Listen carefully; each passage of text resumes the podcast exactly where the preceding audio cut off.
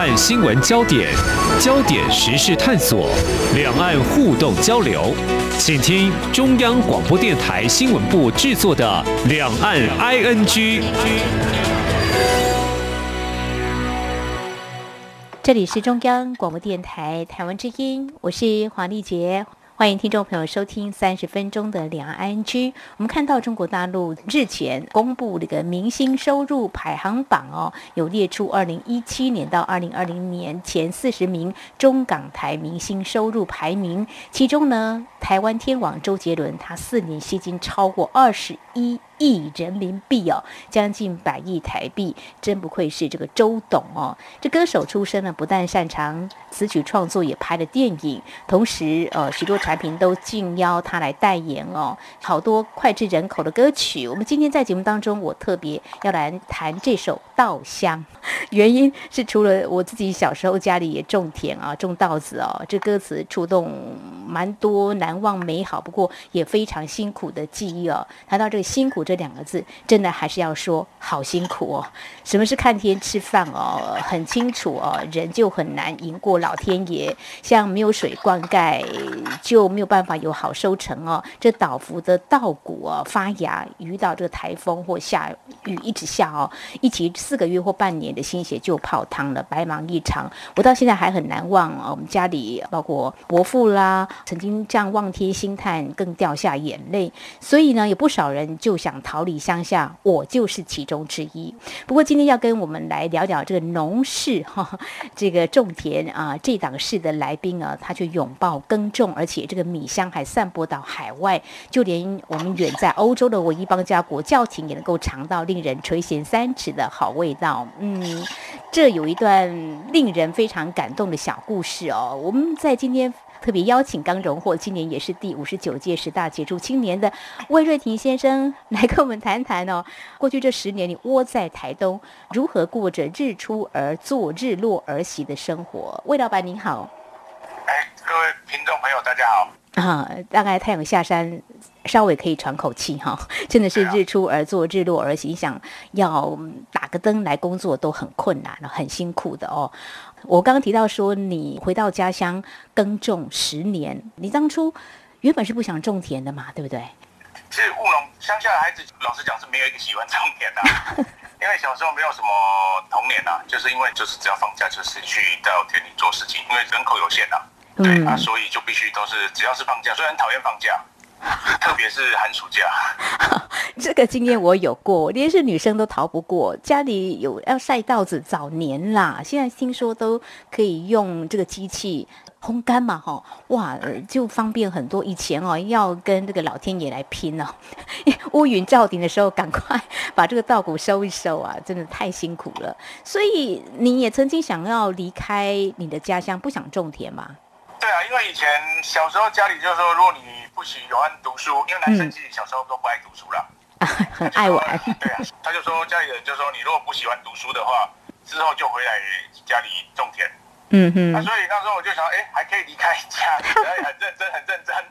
真，想尽办法一定要考离开我们台中这个地区啊。啊所以那时候刚好是联考最后一届，嗯所以就在那一年就很认真考上大学。哇！所以就出去了，很开心啊，以为从此就不用再回家了。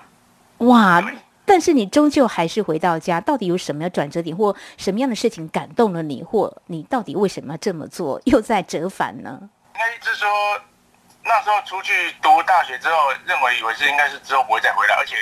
我离开之后，就是人少变少之后，田里面的事情，我父亲也就开始有停顿一段时间。可是到了我读研究所。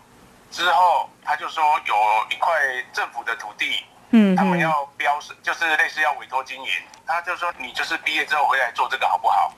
然后我就跟他讲说，我我真的不喜欢务农这件事情了，所以我就跟他讲说，那我想要去考公职。嗯嗯嗯。然后他就说好，给你考。那时候就是硕士班毕业，然后等当兵的时间有三个月时间。你如果没有考上就是国考的话，那之后就是还是回来务农啊，我因为还是不想回去啊，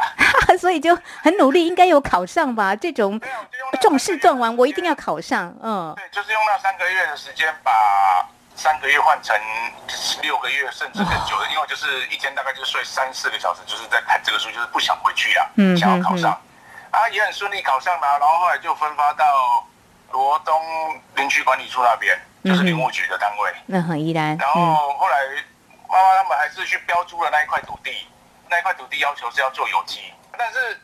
那时候有机耕作在九十八年的时候其实还没有很很盛行啊。嗯。所以父母亲他们没有过去有一个叫做气作的概念，然后他就以为种了就有人要，结果他第一批种下去，因为它面积十公顷啊，发现哎，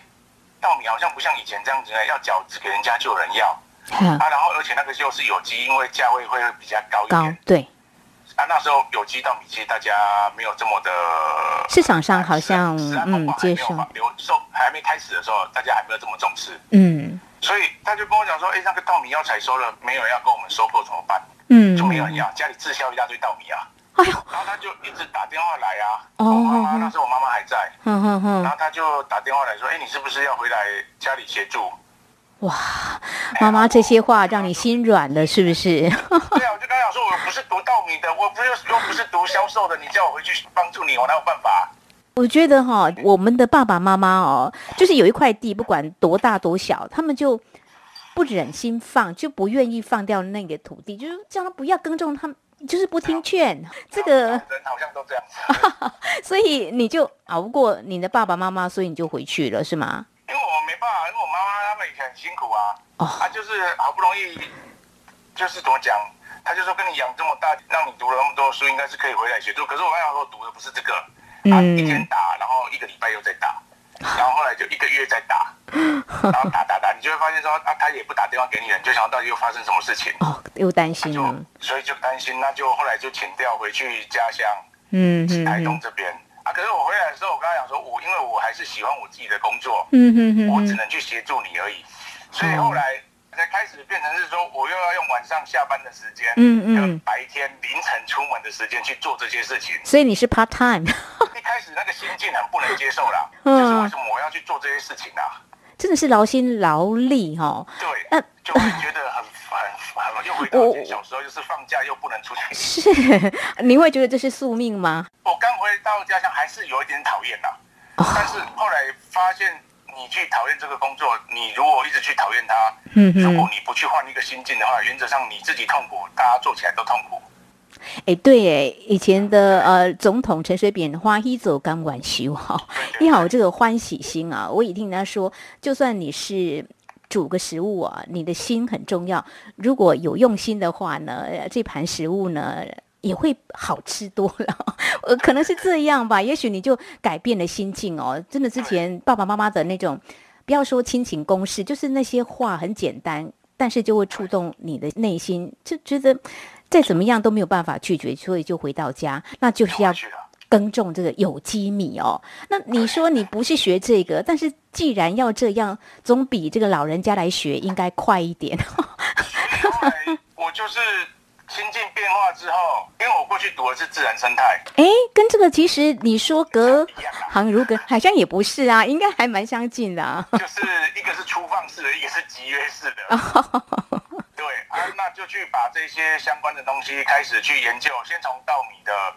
吃的口感、种的过程跟用的资材开始一项一项去研究。那你研究好了，你种的很好了，开始要消这个问题啊。行销，嗯，对，所以那时候家里就说啊，这个没有人要收，还是要帮帮把它卖掉啊。我说我又没有店，我要怎么卖掉？而且我说我在上班，我不能帮你帮你开店这件事情，所以变成我只能下班的时候，当时嗯，在九十八年十安之后，每一个县市不是都很多流行那个叫做小农市集？是没错，对，所以每一次就是星期五的下午五嗯点下班之后，嗯哼，然后就到家里把废货备在车上，然后就开着车子到台北去，就是这样子来来回回到市集去销售自己的家里的种的东西。真是一个非常 亲力亲为的。就是现在如果有网络，那个时候如果用网络的话，协助这个平台就可以那时候还没有，还没有。那个脸书那时候还没有，都还没有很普遍嘛，吼，啊，所以就开始台北每个礼拜台北往返，因为为了要省嗯。住宿费，所以就是星期五的晚上上去开到哪里停一下，睡到第二天早上是到市集去把这些米带去展售这样子。嗯，自己研究有机，那个时候难道没有专家会来教怎么耕种吗？其实那时候有机他们就是说。不不要呃有机耕种喷洒农药说不要用农药，农药不要去用什么东西这样子。那其实里面还有很多，就是说你下的量、气候、雨量、水量这些全部都要去关心它。有时哇候太多，它可能是会产生病害。哇，真的是研究出来的哈，不是说一个。简单的，你不要喷洒农药，就是有机哦，就是要注意影响的因子还蛮多的。因为你有去市集，嗯跟消费者在面对面的时候，嗯他们提出了很多问题，对你的米这一个东西去提出疑问，所以啊那时候我就会针对消费者的疑问。那消费者当时有提到疑问说：“你的米是池上买的吗？你的米是你种的吗？”他说：“我看你脸那么白，然后手也没有很粗，不太像是你种的吗呃做农的，变成到最后连把家里的米要卖出去，还要拿身份证给他看，我是不是来自于池上？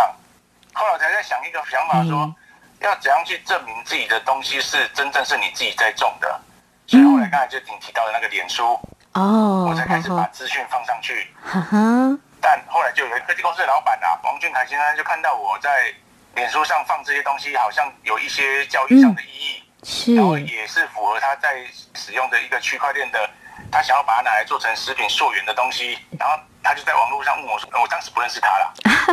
说他主动来找你 做一件很厉害的事情，就是从产地能够到餐桌上，让消费者能够认识你的产品，而且你也不用像帮家里销售这么辛苦。哇，真是太棒了！呃，伯乐看到千里马，你做的很好。然后就是一个平台推出去嘛，这也是我们台湾在注重食安之后，很多人其实现代人蛮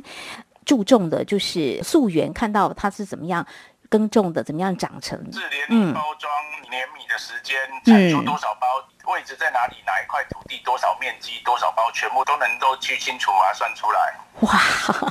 这让消费者好放心哦。那这个事情对你来说的话，刚开始因为平台找上你哦，当然呃让你省了很多的工。不过刚开始会不会觉得是一个很繁琐的事情，还是蛮有趣的？在操作这些，他把一些 sensor 的东西，就是放在你田里面去监测你田里面所有的生长的过程的时候，嗯哼哼哼，他开始把整个团队带下来，然后把他公司最好的工程师也带下来台东这边，哇，然后开始两个就是一个农夫跟一个工程师的故事又开始了，然后就两个人就开始在那边弄这些田里面的东西。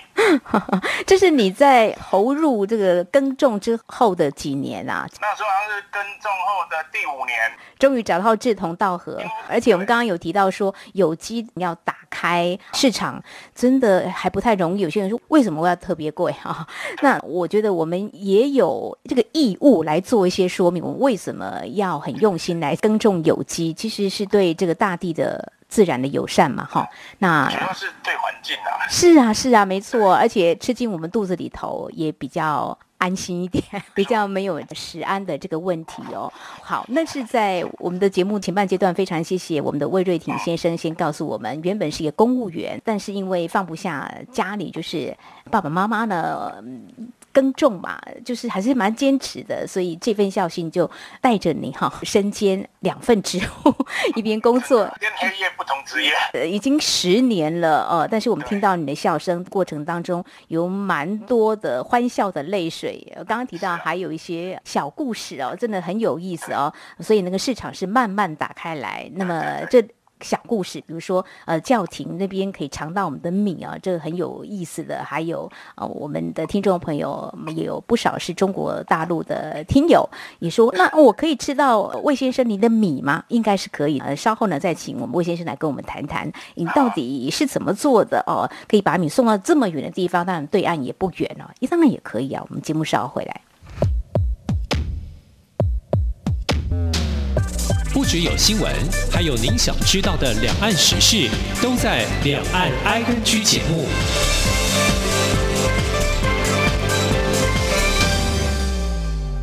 这里是中央广播电台，听众朋友继续收听的节目是两岸 ING。我们在今天节目当中很开心能够邀请到刚荣获十大杰出青年是青农魏瑞挺先生，他事实上也是个公务员，但是呢，帮家里来耕种有机，已经打开这个知名度哦。其实好米真的是不寂寞，很想让每个人的饭碗都有香喷喷的米饭哦。好，魏瑞挺先生呢，在几年前你还把这个米。送到海外哦，当然也是在你经营有成之后啊，虽然是兼差哦，可不可以告诉我们，当初你怎么会把米要送到这么远的地方啊？就是教廷。其实应该是说，因为我自己本身公务人员嘛，我有一个伙伴，那时候当时我就找他商量，我说，哎，那时候二零一六年好像是总统上任的时候，蔡总统上任，那时候有一个日本有一个拿破仑之春的故事，嗯，就是一个公务人员，那他因为什么原因，那他回到他自己的家乡，他最后把他家乡的米也是送去给当时好像是陆旺保路二世的梵蒂冈的教廷那边去，然后还有帮地方做一些创生的一些事迹。那时候就是说，我们这些公务人员应该要去学习这种超级公务人员的那一种对地方、对一些你不熟悉的物品的去探索它，然后的这种心态、这种心情啊。嗯。所以我那时候就在想说，哎，我自己好像跟这个角色有点像，是不是应该也可以去完成这件事情？哦，就出发的你，你可以做点什么？我就想，台湾的稻米也不会输给日本的稻米。而且我自己本身就是在种稻米的人，我也很常遇到，就是说，可能是一般的民众的农民，他可能遇到公务人员，他可能有时候政策要宣导的时候，嗯，农户可能会跟公务员说，因为你不做没有务农，所以你不懂得这些东西，嗯，那那有时候公务人员就跟他讲说，因为你没有读什么书，所以你不懂这些法令在做什么。那我当时会想要做这个角色的原因，就是要告诉农民跟公务人员这两边说，其实。原则上这一件事情，只要认真学习，你两边都是可以做得好的。所以你来证明他，你刚提你提到这个，有人都会说，哎，这个政府政策都是关起门来制定政策，到底这个实际上行不行得通，会不会挚爱难行？但是你真的来证明，哎，所以对自己种的米是有信心的嘛？所以你就送出去，那是一个好东西，跟很多人来分享，是一件非常开心的事情。对，因为那时候刚刚好，梵蒂冈那边出现说可能会跟台湾这边的情谊会有一些些裂痕，然后我那时候只是想说，我是一个农民，嗯，跟在家里协助家里种稻米的一个农民啦，啊，那我是不是可以，而且本身自己又是工人，我可不可以用我自己的力量，我自己掏腰包的力量呢，把这个米送过去，告诉他，而且我在里面有写信呐，你写一封信给教宗吗？对对对对，哇，你真的是。好让我感动。我刚才说，我不是生意人，我也不是商人，我也不是商家。嗯，我只是一个协助家里种田的一个人而已，一个农夫。嗯但今天，因为我们很在乎台湾与你们国家的情谊，嗯，啊，这是我自己种的米，没有任何的添加物，希望能够透过这个米的一个分享给你，然后表达，就是我们很在乎你们这个国家这样子。他们都一直认为我们很小，是一个小国家，但是我们是很在乎你的这样子。哇，你真的很发自内心，我听得真的很撼动。所以教宗有回吗？所以后来在我们的台湾的有一个驻教廷大使啊，是有一个李大使那个左大使的协助下，他就跟我们提说，每个礼拜三这边教宗会去跟当地的人去类似一个见面的吧，见面在教廷有一个见面的时间。是他说，那你们的人要过来。啊，因为当时我有点忙啊，我又还其他工作要做，嗯，那就是请我的伙伴，我说你就赶快买这机票过去，嗯哼哼哼，哎，当天过去嘛，然后他说，那你要在第二天的早上几点要到？啊，大使馆人也很好，他说，那你再要到桃园机场，他有一班直达的，晚上十一点四十几分吧。然后直接可以飞到个罗马那边去。我们还买那个什么转到杜拜再转机的。你真的是一个很行动派，你想要表达就是台湾跟梵蒂冈的情谊，就是要表达这个东西。对对，那重点是在于说我们的好米真的是很令人骄傲，是可以拿得出去的嘛，对不对？对啊，所以他当时那个伙伴在现场的时候，他就在大使的介绍下，他当时是请那个书记主教出来接见嘛，然后他就跟他提说，这个米是有。区块链的溯源履历，嗯，它有英文的版本，那你可以去看这里面的东西是符合他要吃的东西，这样子。哇，我想对这个台湾的努力是也是接轨国际啦。我想在一些先进国家应该也很注重这个食品履历的哈，这可以让他吃的更为安心。这个米香飘到那边去，嗯，对，然后就是完成第一次的跟大使馆这个农业的一个软实力的外交 之后。我就跟大使馆那边提出，我们不是透过这个要来做行销的事情，我我说要我用金钱去付出这一这个部分，我没有那么多钱，因为我平常我要我只是上班的人而已。嗯，我说，但是我种的农作物我有很多，我可以提供东西给这边的一些弱势的人。哇所以后来我们做了第二次、第三次这样子。哇，提到魏先生你种的这个有机米哦除了送给教农之外，倾销到海外，有到美国、中东、中港澳，因为还获得美国 FDA 还有清真等等这些认证，所以你真的好认真，真的把事情做得很好，就是要做就要做到最好。就是告诉说台湾的这些农民，就是说，哎、嗯，其实很多东西是我们自己去摸索。对那，原则上你应该是可以去达到你要完成的一些东西，而不是全部的。像我们现在好像遇到问题，就是说这是政府的事情，嗯嗯那你要政府去处理。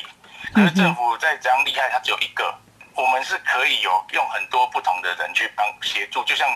有朋友，他们就会去透过朋友之间的链接去把你的链在一起，然后去协助你这样子。是哦对对，对我们很多事情都觉得政府应该怎么做，其实政府也是人的组成嘛，哈。那如果说我们有一些想法，那如果有实际的经验来做一些证明或是推动，先试试看 try 的话，当然是更好。那我们一起共同携手嘛，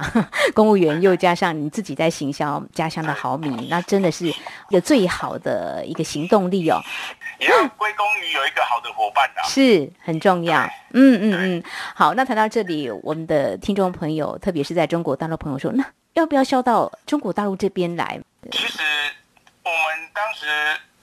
一开始应该是说，在帮家里推这个米的时候，嗯哼其实那时候台湾的农业大部分还是以中国为市场，嗯，所啊，以大家都是一窝蜂到中国去，他没有去看别的地方嘛，嗯嗯嗯没有把，别的市场，他们就是喜欢把一个东西丢在同一个市场里面。哦那时候我就跟我的伙伴说，这个时候太多人丢米去中国市场了。我说我啊，们要逆向思考，我们往外面欧美的市场去走。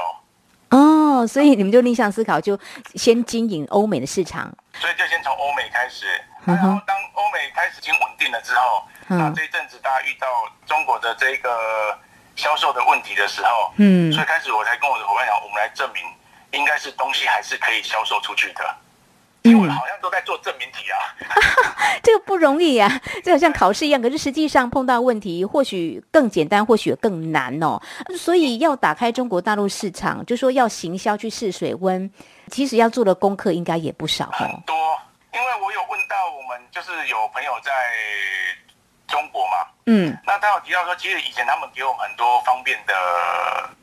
绿色通道，对对对对，就那种那种快速通道啦。对对对对因为碍于有一些政治的因因素素，关系，他把这些嗯通道可能就收起来了。嗯嗯，那然后现在要到他们那边去上架，你就必须要有一些他的正贸的三证，哦就他们的，那个什么商标的那些全部嗯你都要有。是，那但是这些东西有时候要去申请的时候，其实非常困难。那遇到现在又有新冠疫情的时候，以前过去稻米过去是要做消毒嘛，没错，那现在你还要再做一个核糖核酸，就是那个新冠病毒有没有连有没有在那个你的包装上面的啊、哦，是好严格对，嗯，但是这一些都会全部加注在你的费用上面，哇。所，以变成你的米过去，举例说你的任何一个产品过去可能是五百块，嗯。那嗯这些一直往上加往上加，你就会高于它当地的东西，所以东西有时候过去是不见得卖得掉，因为你上架又还要再被扣手续费啊。的确，疫情期间如果要销售一些食品的话，恐怕这个成本垫高，那市场的一个询问度是不是接受度，我们可以打开有自信，其实还很难说吼。对对对，嗯所以后来才跟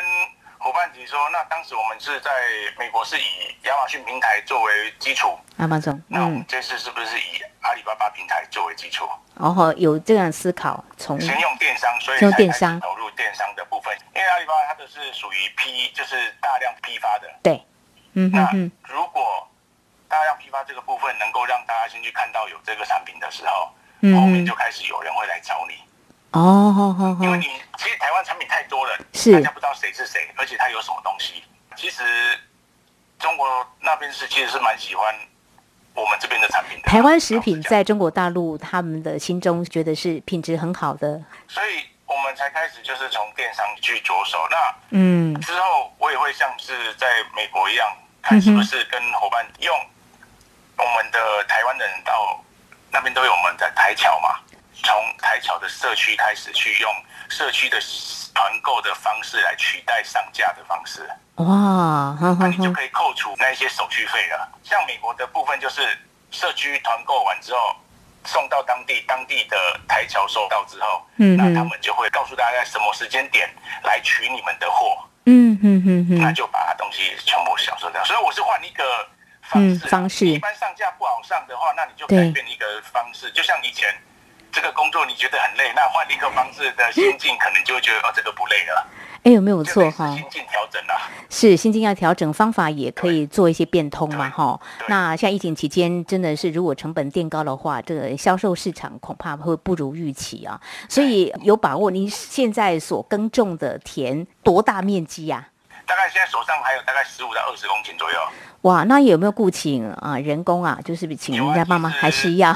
其实我自己本身站在地方也是算是一个要去雇佣当地的，因为那些都是老的对老农吧，可以这么说吧？他们已经是怎么讲说，现在你去郊区找工作，其实他也找不到工作，因为都五十五岁以上了啦。嗯哦，有这个地方让他们去工作的话，其实原则上对于他们来讲也是进。那另外一个他们有花费，这个我们就在地方就做这些事情这样子。谢谢你啊其实也让那个阿姨有时候就会笑说。啊，我们在这边赚你的钱，啊，你又还要再去上班赚钱来给我们。你真是做工的工作那些我就没有办法了。我 真的要花时间呐、所嗯，你你以其实有时还上班，候就是嗯大家会觉得说，我好像在做的事情很奇怪，就是嗯你看送到梵蒂冈，你花了五万的运费，甚至到现在越来越贵，到八万、七万。他说嗯，你送过去，你也没有要求要什么东西。其实我送过去，我根本不晓得他会不会收啦。哦，然后你也不知道说会不会有这个后面的这个效益，他会不会赠我什么，呃，降服状啊，然后送我什么东西啊？可是当地很感谢，就是我们东西送过去之后，他有送了一张降服状，还用 FedEx 寄过来，然后当天到现场他又再送一张，然后大使馆有讲说，那个书记主教有拿教中的有一个，就是好像是说跟各国元首接见的时候，他会给他一个十字架的盒子，就是一个很精致的银饰啊。在很多网络上有找到我们这个故事的时候，有看到书记主教在上面签名，那嗯就是当天他请他的司机说把这个我们送过来的那个要送去给教宗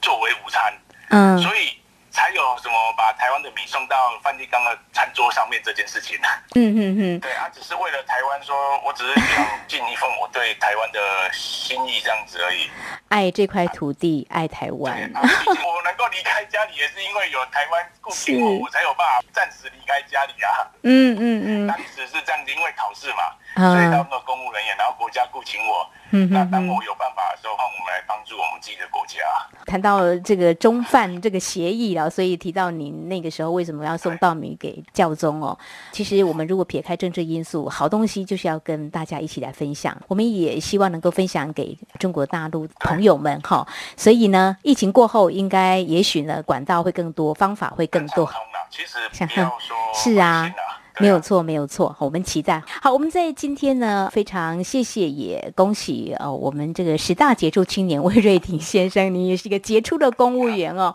怎么样把自己的本分给做好？就是呃，担任公务员，但是也把家里的稻子呢种得非常的优质，享誉这个海外，国内也是可以吃到呃，品尝到你们家的这个有机的好米啦。真的很恭喜呃，获得十大杰出青年的殊荣。我觉得这样子的鼓励对各行各业都有很好的激励。只要你愿意的话，其实，在任何的岗位、任何的位置都可以做出，除了你自己成就感之外，对别人也是一种服务，是不是？哎，对，没错，嗯就是你能够很专心的努力的把一件事情做好，就像是我们以农业来讲的话，种田也是能够做成一个很专门的学问这样子。那今天我们拿到了十大杰出青年，这个人就在你身边，嗯那原则上你一门应该可以比他做得更好。好，我们大家一起加油，也向你学习。就是一个你认为是没有什么，就是现在想做就去做这样的精神，这样子一个行动力呢？谢谢您，谢谢今天的分享，感谢您，谢谢，好，拜拜。拜拜。